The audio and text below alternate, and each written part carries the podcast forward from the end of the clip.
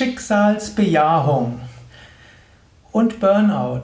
Ein Eintrag im Yoga Vidya Lexikon der Tugenden und auch ein Vortrag im Rahmen des Umgang mit Burnout Podcasts. Heute spreche ich über Schicksalsbejahung als ein machtvolles Mittel gegen Burnout. Burnout hat verschiedene Ursachen und so ganz klar sind sich die Psychologen nicht und auch vom Ayurveda her kann man viel dazu sagen. Es gibt ja auch bei Yoga Vidya viele Seminare, Umgang mit Burnout, Burnout vorbeugen, Wege aus dem Burnout. Wir haben Yogalehrer Weiterbildungen, wie man Yoga anpassen kann gegen Burnout. Eine Menge kannst du dort lernen. Unter den ganz vielen sticht aber auch eines hervor, das manchmal vergessen wird, ist das, der Ausdruck Schicksalsbejahung. Was heißt Schicksalsbejahung? Es heißt, dass du das, was kommt, annimmst als etwas, woran du wachsen kannst. Dass du grundsätzlich davon ausgehst, was auch immer geschieht, für irgendwas wird es gut sein. Viktor Frankl hat mal gesagt, das war einer der großen Psychotherapeuten in der zweiten Hälfte des 20. Jahrhunderts, der Mensch strebt danach, einen Sinn im Leben zu sehen. Er hat seine Psychotherapie Logotherapie genannt. Nicht im Sinne von Logopädik, Stimmkunde, sondern Logotherapie im Sinne von Sinntherapie. Wenn Menschen wissen, wofür, sind sie bereit für alles.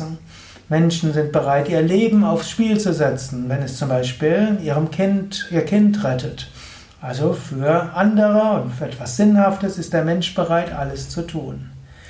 Und so hat die, gibt es einige Indizien dafür, dass Burnout dann geschieht, wenn Menschen sich engagieren und dann die Sinnhaftigkeit kollabiert. Und das ist dann, wenn, ihr, wenn irgendetwas im Schicksal passiert, mit dem sie nicht gerechnet haben und das alles bisherige in Frage stellt.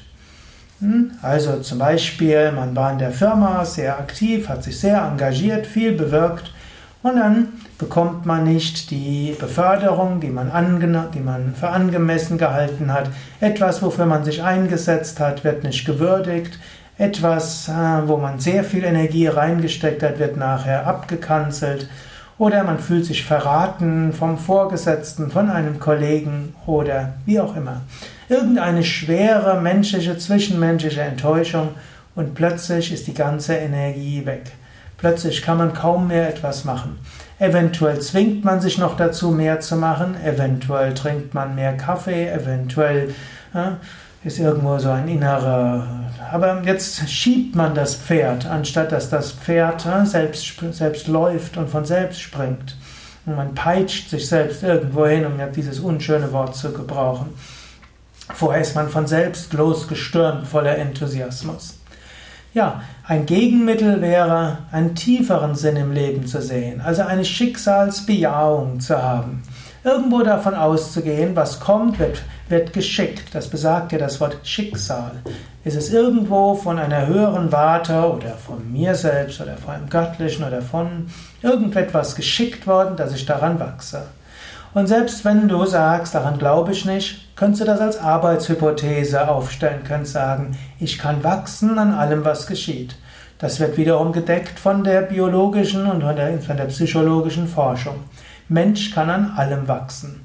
Wenn du an allem wachsen kannst, kannst du auch alles bejahen. Daher Schicksalsbejahung. Sieh, was auch immer kommt, als hilfreich und notwendig an. Zur Schicksalsbejahung kann auch gehören, dass du auch mal eine Burnout-Phase annimmst. Es kann nämlich sein, dass du jetzt in diesem Burnout drin bist. Ich weiß es ja nicht. Ich spreche jetzt diese, diesen Vortrag, ohne dich zu kennen. Vielleicht geht es dir gerade sehr schlecht und du sagst, der Sukadev hat gut reden, dem geht's gut. Ich kann noch nicht mal morgens aus dem Bett rauskommen. Ja, Schicksalsbejahung würde heißen, auch da liegt ein Sinn drin. Du hast jetzt ein paar Tage, Wochen, Monate, wo du eine andere Art von Leben erfahren kannst. Vielleicht ein Leben, das dir hilft, nachher etwas mitfühlender mit den Menschen umzugehen, die schwächer sind. Vielleicht warst du jemand, der hohe Anforderungen an sich und andere hat. Und du warst jemand, der hm, manchmal ein bisschen spöttisch gegenüber denjenigen waren, die ein bisschen faul ausgesehen haben. Jetzt bist du selbst in der Situation. Das hilft dir, vielleicht mitfühlender zu sein. In diesem Sinne, Schicksalsbejahung kann auch heißen, ein schweres Schicksal anzunehmen. Und zum Schicksal können auch psychische Krisen gehören. Manch, gegen manche psychische Krisen kannst du etwas machen, aber vielleicht gehört es auch zu dem, deinem Schicksal, dass du in deinem Leben einmal oder mehrmals in psychische Krisen kommst. Auch daran wächst du. In diesem Sinne, Schicksalsbejahung. Überlege, mit welchem Teil deines Schicksals haderst du. Haderst du mit anderen Menschen? Haderst du mit dir selbst, mit deiner Psyche, mit deinem Körper, mit deinen Emotionen? Haderst du mit äh, der Gesellschaft, dem Arbeitgeber, den Nachbarn oder wo auch immer? Und wo auch immer du merkst, du haderst, kannst du auch überlegen, gäbe es eine Möglichkeit, zu einer Schicksalsbejahung zu kommen. Gibt da keine Patentrezepte, sonst bräuchte es keine Psychiater und Psychotherapeuten und bräuchten wir auch bei Yoga Vidya nicht unsere psychologische Yogatherapieabteilung.